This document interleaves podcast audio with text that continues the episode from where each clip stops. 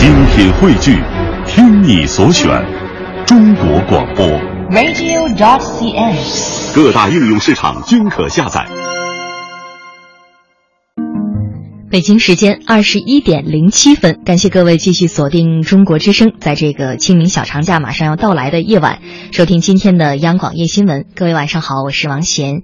今晚在直播间陪伴大家的是我们的两位观察员张春卫和钱彤，两位周末好。哎，大家好，我是春卫。呃，大家好，我是钱彤。嗯啊，这个周末好。嗯对明天假期了啊。是啊，虽然我们还要，特别是两位观察员啊，要坚守到假期的第一刻。嗯，两位这个假期会有什么出门的打算吗？我我打算去农业博览会上去看一看，去看一看那些呃新奇的瓜果。新奇瓜果哈、正好是春天的。钱东老师会有什么打算吗？嗯，目前没出门的打算。我反正过节原则上没有特别的情况，一般就不动换了。就直接来吧。大家在家里也可以有一个休整哈。所以今天我们其实要讨论到的是关于这个出门旅游的这样一个话题。正好看我们的微博平台上发出来一会儿，大家就有各种讨论哈。有好几个朋友也跟钱东老师一样说，这个出门旅游还不如在家休息吧。大家对旅游为什么经常会有这样那样的一些呃小的感慨或者表态呢？今天啊，重要的是这个清明小长假马上就要到了，明天开始虽然三天时间并不是太长，但是不少朋友应该已经有计划，或者可能此刻在路上了，因为马上从十二点开始，零点开始，就又是一个这个高速七座以下小客车免费通行的时间了。扫墓踏青或者来一次彻底的出游放松呢？正好在这个时候啊，我们看到一大批可能就列在您的旅游计划当中的景区名单上了旅游局的榜，而且不是什么好事儿。就在昨天上午呢，国家旅游局通报了旅游市场秩序专项整治行动第一阶段的情况，四十四家 A 级旅游景区被摘牌。一家五 A 级景区被严重警告，九家五 A 级旅游景区被警告。其中，像著名的五台山、南京夫子庙这样名声在外的旅游胜地也是榜上有名。我们先来听记者张文帮我们说说这件事儿是怎么回事儿。山西的五台山、陕西的华山、南京的夫子庙、浙江的千岛湖都是响当当的风景名胜，甚至可以说是所在地区亮丽的名片。昨天，他们与其他五个难兄难弟一起上了国家旅游局的警告黑榜。作为今年以来全国旅游市场秩序专项整治行动后第一批被曝光的问题景区，他们身上闪闪发光的五 A 标志，甚至面临被摘牌的危机。过去升为五 A，终身五 A 不成文的规则，难道真的会因为整改不达标而彻底粉碎吗？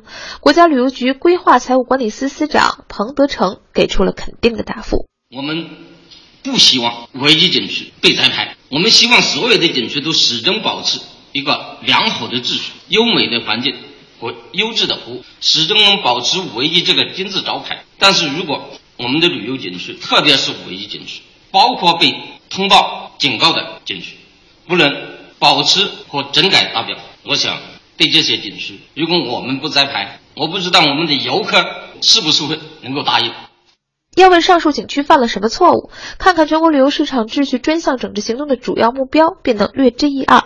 被称为第一场战役的专项整治行动，剑指欺行霸市、垄断市场、非法经营、欺客宰客、强迫消费这五大行业顽疾。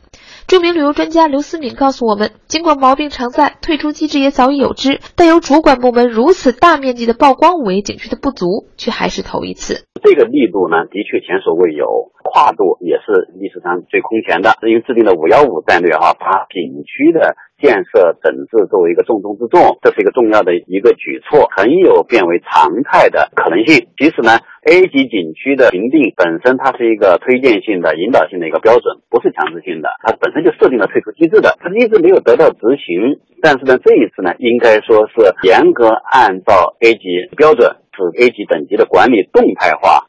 却如刘思民所说，国家旅游局此次发现问题的方式是资源评价、质量暗访和现场检查相结合。今后这样的行动还会以半年为周期，常态化的保留下来。今后，国家旅游局还将继续对不合格的五 A 景区提出警告、近期整顿，乃至做出撤销五 A 的处理。由于四 A 景区的评定权已经下放，国家旅游局要求各地加大对不合格四 A 景区的退出力度，对清退不利的省区市将收回四 A 景区的评定权。国家旅游局监督管理司司长彭志凯表示，为了更好地加大监督管理的力度，他们还会牵手各方力量，建立联动机制，共建行业秩序。我们将建立联动机制，在国务院部委层面上的联动，比如说国家旅游局跟工商、公安、物价、交通等等部门的联动。第二个层面的联动叫中央和地方的联动。第三个联动，政府跟行业组织之间的同步联动，就是行业协会要发挥自律的作用。都说这一轮是旅游的管理部门、主管部门对各个旅游景区的一剂猛药啊！我们来看看它到底猛不猛。就像刚才张文告诉我们的，会有像资源评价、质量暗访和现场检查相结合的一个考察方式，而且随时发现问题，可能会以半年为一个周期常态化保存下来。而上榜的五 A 级旅游景区，也就是大家认为更加知名的一些大型的旅游景区，呃，除了我们刚才记者说到的五台山、华。山、夫子庙、千岛湖等等，包括像哈尔滨的太阳岛，甚至像枣庄的台儿庄古城景区，包括河南洛阳的龙潭大峡谷等等等等。其实除此以外，还有更多，也就是四十四家被摘牌的 A 级景区。对这件事儿，不知道各位会会不会觉得敏感？大家选择旅游景区之前，会不会考虑它到底是不是 A 级或者是几 A 级呢？呃，在明天马上要开始放假了，我们。我们先听听各位准备出门的朋友，他们是怎么选的。四 A、五 A 就是有一个评定的标准吧，指的它的服务或者景色更好，肯定是有一方面是比较突出的，这个会是我一个考量的标准。不在意，我比较喜欢云南啊那边地方，那种地方比较吸引我。这不是国家旅游局制定的标准吗？点几 A 和它的知名度肯定是成正比的。四 A 级、五 A 级影响很大吗？只要景色好就可以了呀。而且现在很多四 A 级景点也很垃圾啊，主要是看景色和我喜欢的东西有没有吧。就听那个应该口碑吧，朋友啊或者同事他们介绍哪个景区比较好，可能我们下一年就有有这个计划。对这个什么四 A 五 A 好像不太在乎。五 A 啊，那人特多，去人挤人也也没多大意思。主要考虑哪些没有被开发呀，有山有水，环境好就行。符合自己心意的才是最好的。看来大家并不是特别的在意说是不是几 A 甚至五 A 级景区啊，至少我们刚才采访到的这几位朋友是这么想。其实景区有几个 A 这个概念近几年才有，呃，国家旅游局呢是从二零零七年五月开始了五 A 级旅游景区的创建工作，截至到去年十二月，也就是二零一四年的年底。全国呢，一共有一百八十六家五 A 级旅游景区。不过，我们已经看到了部分的五 A 级景区其实是盛名之下有点难副啊。所以刚才呃，虽然钱钟老师表达了说您这个可能假期不打算，呃，凡是逢假期不太愿意出门旅行啊。但是如果旅行之前会选择说看看，或者说假如这个地方有人告诉您说这是五 A 级景区，您会对他刮目相看吗？我可能还真不会。其实刚才那位朋友讲挺好的，这个，嗯，现在到这岁数出去旅游，其实难得的是个清静。嗯啊，当然就是非常值得一看的那个，就是属于嗯呃人文的。当然，这个我自己更喜倾向性要个这个更强一些。嗯，如果人文的东西，呃，相对来说没那么多人，我可能会做一个着意性的一个选择。你自然风光类的这种景区，它甭管它几个 A，只要是人多了，我肯定我就 回避了。嗯，嗯，这个这这没什么好，没什么好选的这个。嗯，所以春老师也会觉得对这个 A 不感冒吗？准确说的话，就我个人而言，我去一个地方就是。他去不是因为它挂的这个牌子，嗯，而是说你比如说五台山，那就是风景名胜的地方，那个佛教圣地，嗯，然后比如说该怎么，就是你去一个地方五 A 级这个牌子呢，如果没有对你的影响呢，其实没有想象的那么大，嗯，但是呢，可能景区呢就少了一个自说自话的东西了。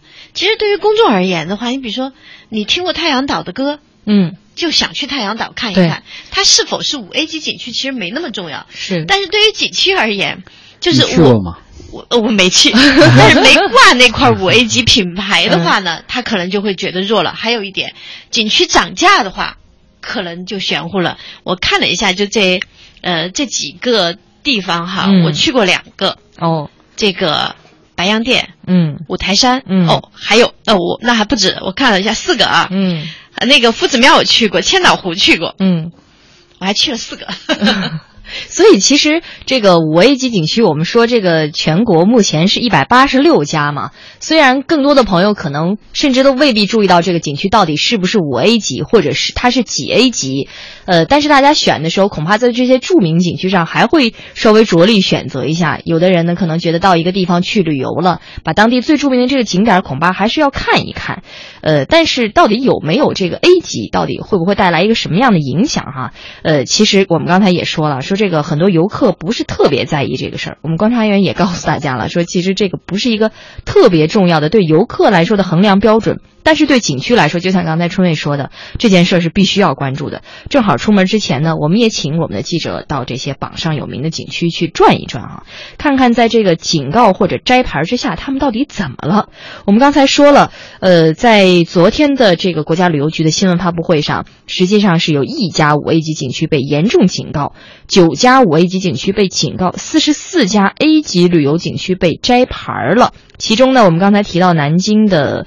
呃，夫子庙秦淮风光带是九家被警告的五 A 级景区之一。其实，在国内外也是非常广泛的知名度。这个地方，特别是春天，很多人喜欢到江南、到南方去旅行。我们来听听在那儿到底是怎么了呢？来听记者景明、江苏台记者余生阳、南京台记者祝文健的报道。今天下午，记者走访了夫子庙景区，有游客表示，景区内公厕的卫生和厕位数量都需要提高。夫子庙公厕保洁员。没这钱也不管用了，为了都是伙计收我也排队的，排队排多少？有时这多了排好点，有时排排排到排没人。不少外地的旅游大巴司机表示，每次到夫子庙最头疼的地方就是找不到停车场。上海旅游大巴司机不是，还有他那个到那个路口的话，一个是他那个规划，这边显示是一直往前走，然后到前面，然后就没有那个指示。哎，好，那找不到停车场。还有还有太远。几经周折，记者联系到夫子庙景区一位负责人，对方表示，此前夫子庙景区并没有接到投诉，所以被警告的具体原因也不知情。我估计可能他是什么，他呃，国家旅游局可能他也是，比如说他相关的工作或者什么，他可能也组织一些调研啊什么，他可能还不是一个具体的，可能是个全方位东西，比如说对于到你的景区的建设啊，景区的这个这个基础设施啊，和包括你的服务啊等等方面，也可能有个综合的东西。不过，这位负责人也当即表示，肯定是景区某些方面做的不到位，会立即根据国家旅游局的要求进行整改。好多事情，因为本身负责庙它是个开放式的景区嘛，它也确实人流量啊什么比较多，有那么地方让我们整改就是了，对吧？记者第一时间联系南京市秦淮区旅游局副局长汤浩，汤浩表示，目前他们还没有收到国家旅游局的正式文件。但我们现在正式的文件没收到，我跟省旅游局联系了一下子，他说可能就是文案复核的过程当中，我们景区确实存在一些问题。据了解，今年一月至三月下旬，国家旅游局组织各地开展了旅游市场秩序专项整治行动，夫子庙景区就是在这次暗访检查中遭到了黄牌警告。汤浩解释，暗访期间恰逢一年一度的秦淮灯会，大客流的确会造成管理和服务方面的不到位。因为这个期间就是二月十一号到三月三十一号，我们不是正在办秦淮灯会嘛，客流量激增，部分的服务设施破损了，或者说管理因为人流量太多了，管理服务还不到位，然后一包括一些整改的措施正在进行当中。那么在这过程当中，可能这个国家。全国锦评委的专家就已经过来检查了，确实存在一些问题。然后我们我们现在得到的就是专家检查的结果啊，一个在游客中心上面可能有一些地方还没有完全达标，另一个就是厕所上面，就是管理服务啊、卫生保洁上面，嗯，也可能没有达标。江苏省旅游局相关负责人告诉记者，国家旅游局暗访专家组是三月二十号到南京的，他们提供给江苏省旅游局的暗访报告显示，夫子庙景区存在的主要问题是基础设施的问题。比如旅游厕所较少，厕位不足，停车场少，车位也不足，垃圾清理不够及时，路面有积水等。另外，还有餐饮和服务设施缺少特色和文化含量等。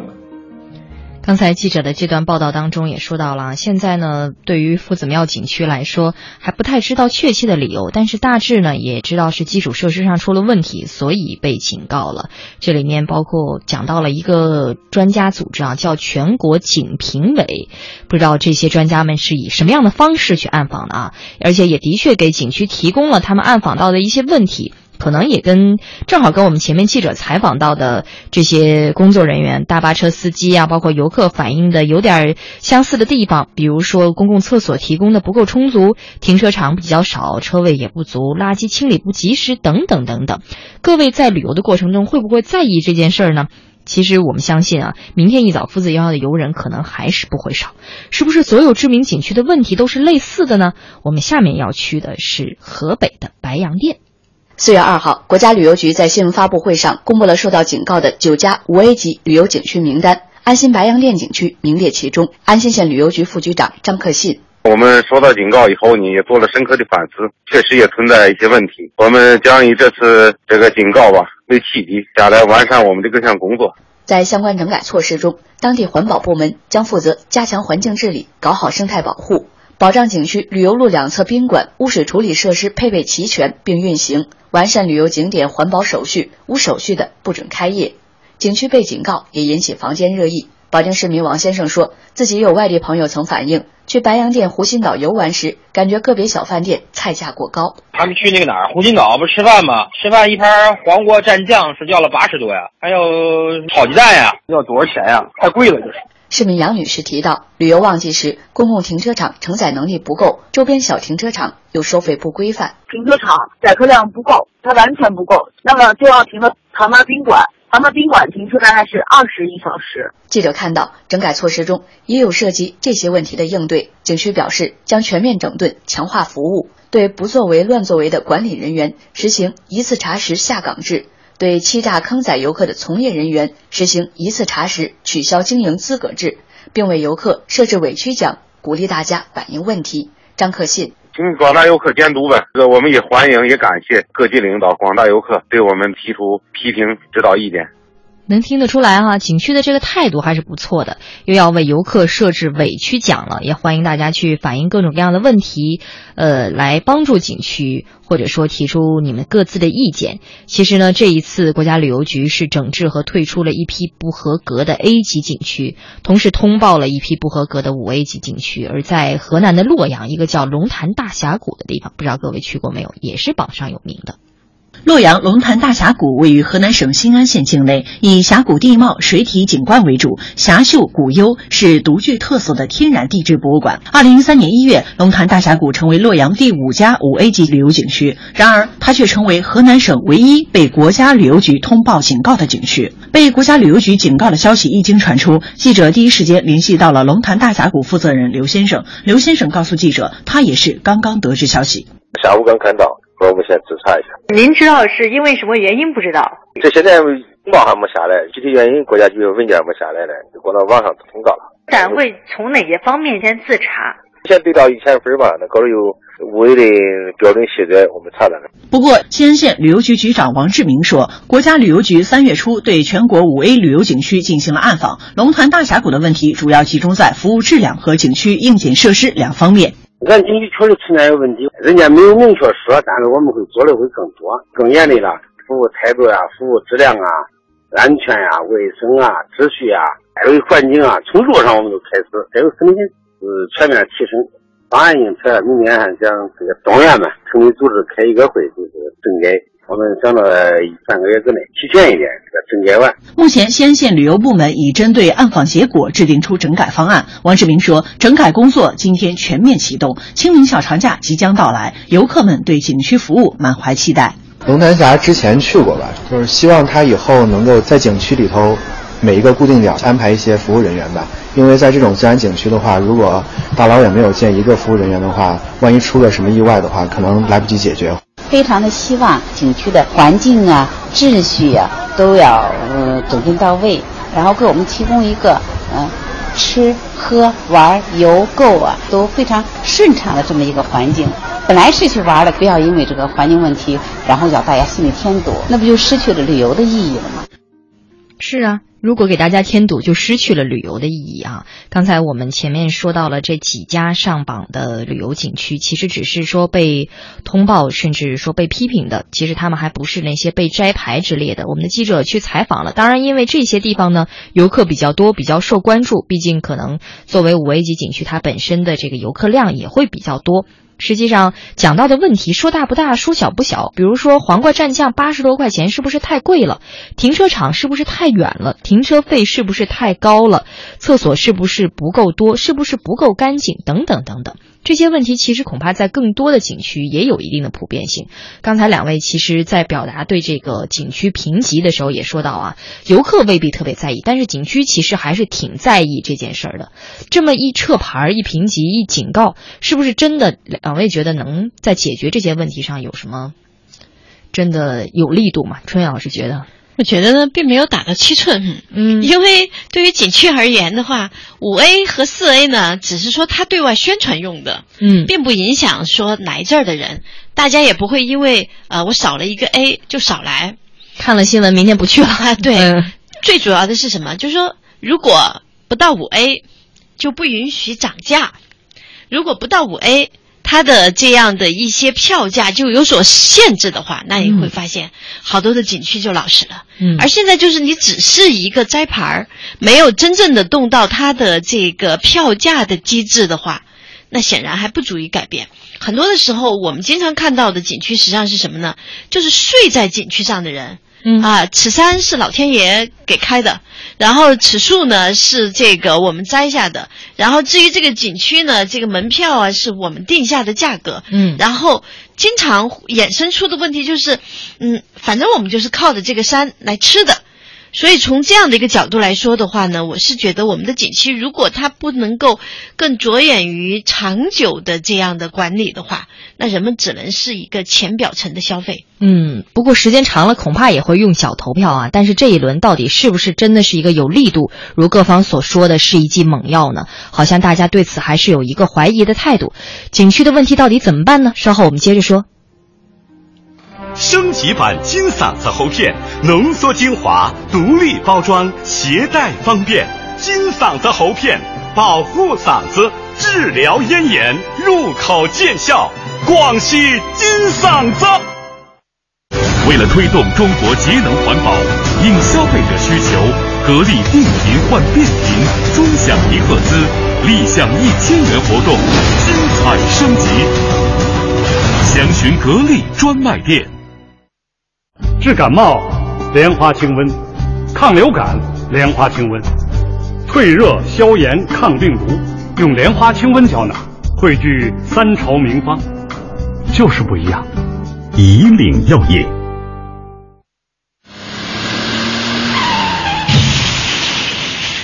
卡，重来。卡，重来。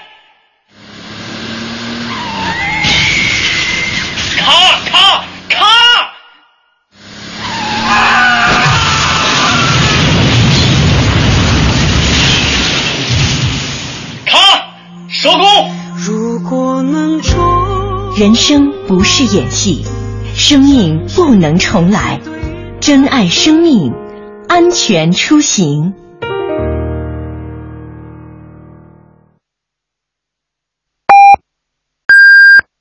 北京时间二十一点三十分。中国之声，央广夜新闻。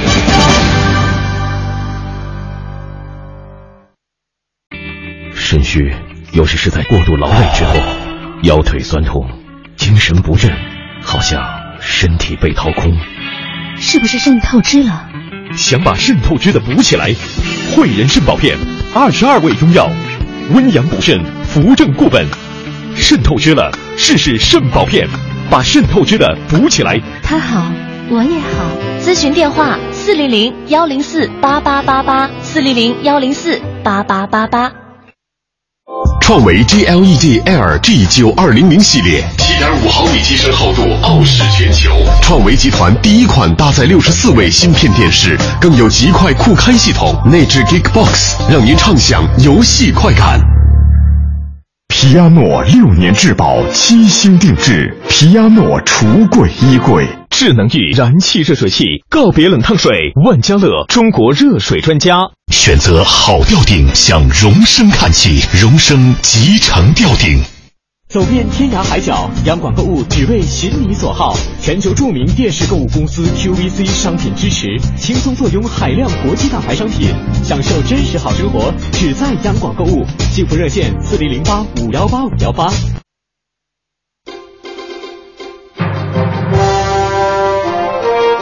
央广夜新闻，理性决定深度。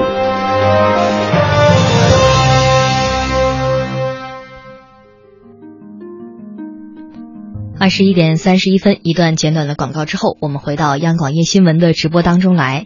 明天呢，开始就是清明小长假了。今天也是周五，本来明天也是休息日哈，所以大家不知道是不是也有一颗要出去逛一逛的心呢？今天我们正好要跟各位说到的，就是最近国家旅游局整治旅游乱象，把一些旅游景区 A 级景区摘了牌儿，有一些五 A 级旅游景区被警告，甚至被严重警告这样一件事儿。其实旅游高峰呢，也马上就在这几天要到了。呃，除了我们刚才讲到的这些事情，是不是真的能够泼一盆冷水，又能够改变旅游市场的多少呢？恐怕是大家真正关心的问题。刚才春伟老师也说了，说恐怕没有打到七寸上，是不是没有在经济上给他们更大的压力？我们的微博上，这位临沂小蚂蚱说了，咱们的景区对路标、厕所、垃圾桶、休息的长凳建设规划都不是很科学，以后评级的时候，在这方面能不能考虑考虑？其实恐怕更多的朋友未必知道这个评级级到底标准是什么。我们很多人也只是看到说他被摘牌了、被警告了，到底又改变了什么呢？一片光明在眼前，也说了，景区评级应该听听游客的声音，是我们得听听游客的声音。我们简单在街头做了一个小采访哈，大家的抱怨其实就不太少了。人特别多，然后干什么都排队，比如说坐索道啊排队，然后上山也排队，那这种类似的事情特别怕。然后再一个是怕被偷吧。去年去老君山，去的太晚了，没有订到房间，就是在路边别人搭的那种移动板房，在那里边住，可潮可潮。因为住玩的也不是很开心，因为休息不好嘛。担心的主要还是导游。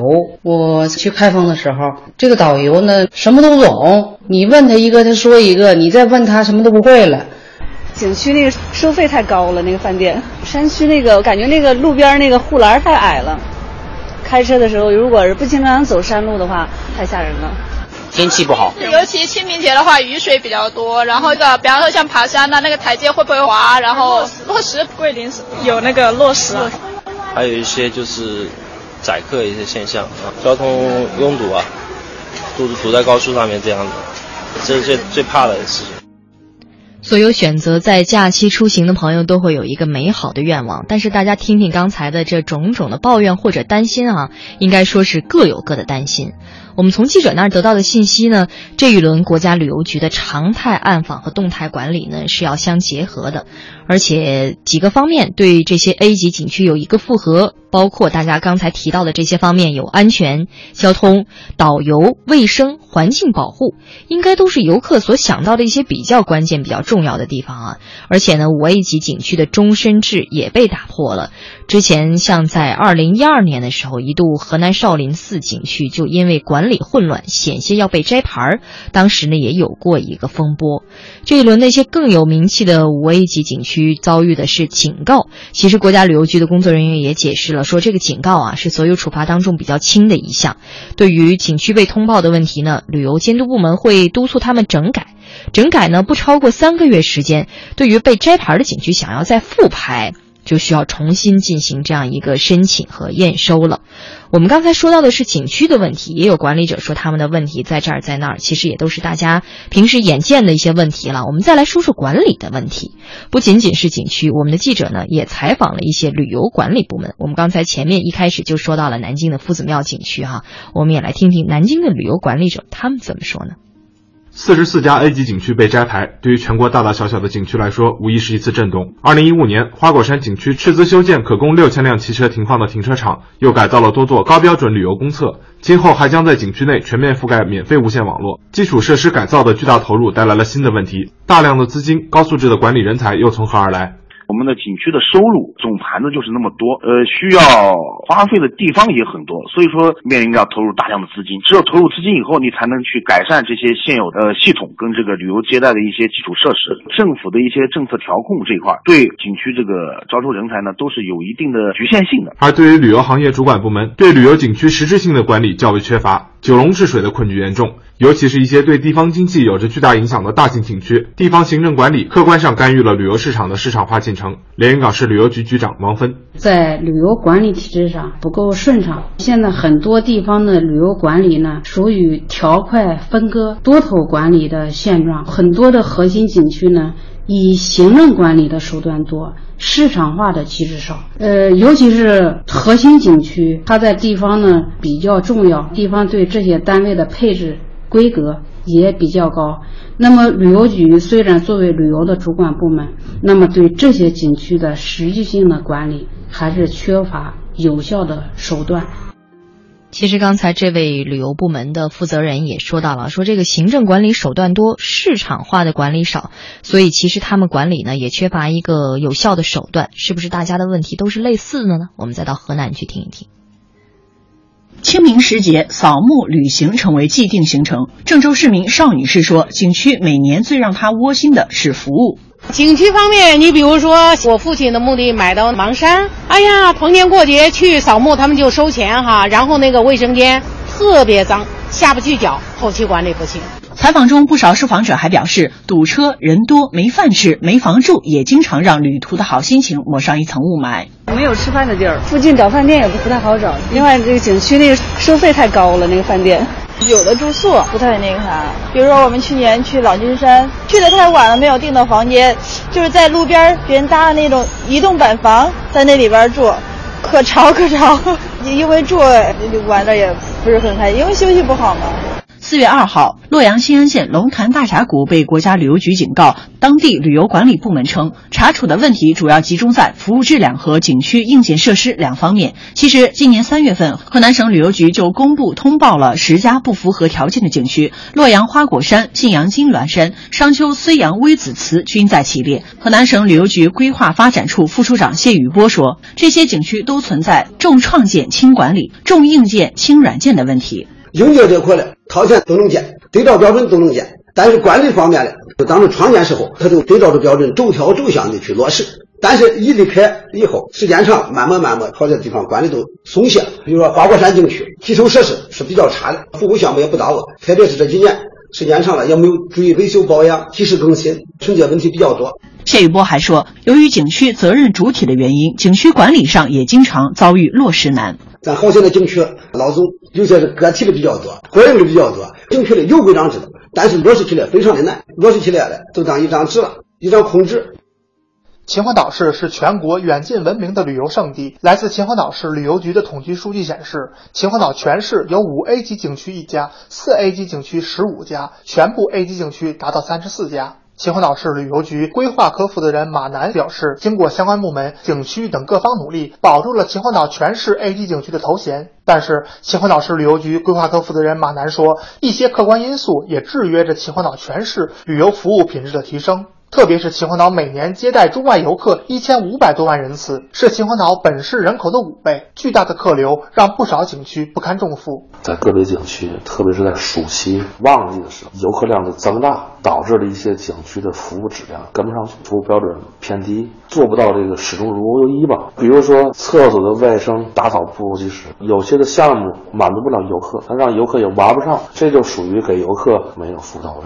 秦皇岛市旅游局规划科负责人马楠的说法，在很多游客那里得到了证实。霍黎明是个旅游爱好者，他说，一到旅游旺季，秦皇岛市的一些景区是在看人，而不是看景。本来是想看景点，但是看人满为患，就特拥挤，就就没有心情了，很遗憾的，其实很遗憾的。面对游客的抱怨，景区有没有难处？秦皇岛市的求仙入海处景点是四 A 级景区，每年接待游客几十万人。景区办公室副主任雷红说，他们也有难言之隐，一方面人手不足，另外游客素质参差不齐。对于游客的不文明行为，他们除了劝阻没有办法。夏天是旅游旺季，景区游客特别多，比如卫生方面哈。可能不及时清理到位。游客咨询方面，可能我们就工作人员比较忙啊，问询的时候，嗯，没有充分的，可能有一些不足的地方。可能游客觉得不方便，因为服务窗口工作人员一般就是对游客要求比较少，希望这个游客在这个参观的时候吧，能随时把自己带的垃圾啊扔到我的垃圾箱里边。除了淡旺季两极分化现象严重以外，秦皇岛市旅游局规划科负责人马楠说，个别景区出于利益考虑，在投入资金改善基础设施方面比较吝啬，特别是在服务水平的提升上努力不够。还有部分景区工作人员服务意识淡薄，都制约着全市旅游品质提升。马楠表示，旅游部门对景区服务只有指导权，不能强制命令。秦皇岛市旅游局计划在全市开展争创优质景区活动，以此为抓手，督促引导景区提升服务品质。对于全市的 A 级景区呢，我们再进行一次全面的复核也好，尤其是在。我们说了，这段是想来聊一聊管理的这个问题，但是听到这些对旅游部门，特别是旅游局的一些负责人他们的采访，更多听到的恐怕是难处了。他们也讲了刚才大家听到的具体执行的时候，人手不足啦，对于游客的不文明行为，除了劝阻，没有别的办法了。包括说到旅游局虽然是旅游主管部门，但是对景区的实质性管理呢，其实缺乏一个有效的手段。景区有规章制度是不错，但是落实起来又非常难。落实起来，按照刚才呃洛阳的那位负责人说的呢，就相当于一张纸了。所以说来说去，是不是嗯，一方面除了这个前面我们说到的呃这一次各个不同的 A 级景区被摘牌也好，被警告也好，能不能对他们形成一个有效的作用？更多的是现在好像很多旅游部门对旅游景区的管理也有很多他们觉得为难的地方啊。钱刚老师觉得这事儿怎么办呢？毕竟也说了很多挺现实的难处啊。他们旅游部门的也说了，这不太好办。不，这个，呃，消费者在这中间应该占一个更大的一个权利。嗯，什么？旅游部门，你在这个，那你就是用大家能不能通过这种用脚投票的方式来去这个真正的去让景区能够有所触动？你不能说就是说完全现在消费者处于一个很被动的地方，只有你涨了价，我就必须要接受。嗯，然后你提供的设施不好，呃，我也没办法去呼吁。你的这个里边有这些坑客呃的这种行为，呃，我投诉了，你好多他是异地的嘛，就那么放那么两天假嘛，可能也得到得得到不了一个好的一个结果。嗯，嗯，所以这个消费者在整个的这个。呃，景区的整体这个评价方面呢，它要有一个集体性的一个话语权，嗯，就真的是能起作用的，嗯，这个呃不会说是这个说了白说的。那我觉得这是一个。再一个呢，就是，嗯，既然是旅游旅游景区，虽然就是说这个旅游主管部门现在，呃，多数在政府机构中间，它实际上是个弱势部门。哎，真的，嗯，它的权限、它的处理问题的能力都有限。呃，你说包括你，比如说被坑了以后，你说你跑到旅游部门投诉去，除非这个事儿直接跟导游相关，他基本上他没有任何的行政处罚的这种权利的。嗯，那旅游部门呢，既然这次你开了这么个例，就说事儿是你由你起的，评是由你评，那么你你实际上手里边还是有牌。还是有有这个制约的一定的砝码，嗯，那么这次国家旅游局做的这件事儿，不就已经说明了这个问题吗？就是说，你你把这个手上的该用的这种行政监管的权利能够用好，其实还是对整个景区的。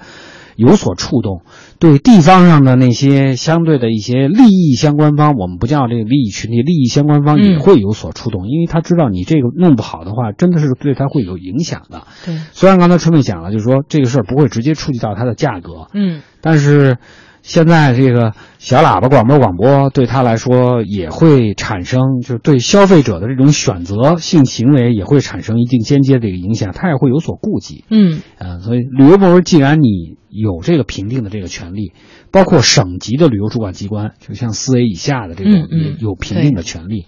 那么你要真的是把自己的腰板挺起来，嗯，那我觉得可能对整个的这个旅游市场秩序、服务的这种提升都会起到一定的作用。你越不说，你老去给人评去啊，人家到时候评的时候找你，一次性评完再跟你没任何关系了，那你绝对。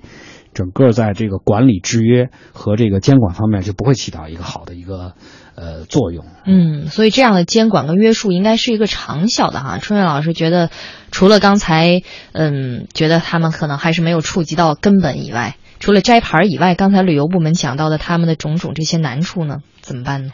我觉得旅游部门呢，就是他们要么呢就去掏这个游客的兜儿。要么呢就去掏主管部门的兜，嗯，然后反正呢就是不想掏自己的兜，呃，如果不能够拿自己的利益进行开刀的话，或者说不能够拿自己的惰性的管理开刀，永远真的做不出五 A 级的景区，嗯。其实这话说的也并不客气了啊，但是我们并不是说要对这个旅游部门提出我们怎么怎么样的一个态度，但是归根结底呢，还是更多的游客、更多的消费者希望我们的旅游真的是物有所值的。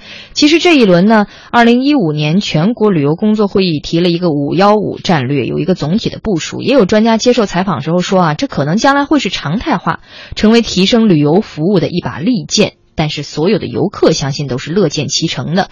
不过到底它效果能怎么样，我们恐怕还得走着瞧。好，马上是我们的每周五固定板块，走进香港。